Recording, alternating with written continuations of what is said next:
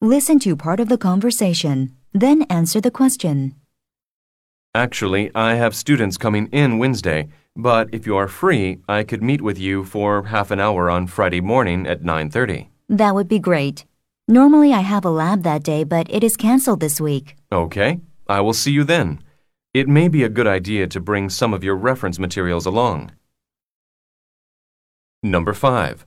What is meant by this? It may be a good idea to bring some of your reference materials along.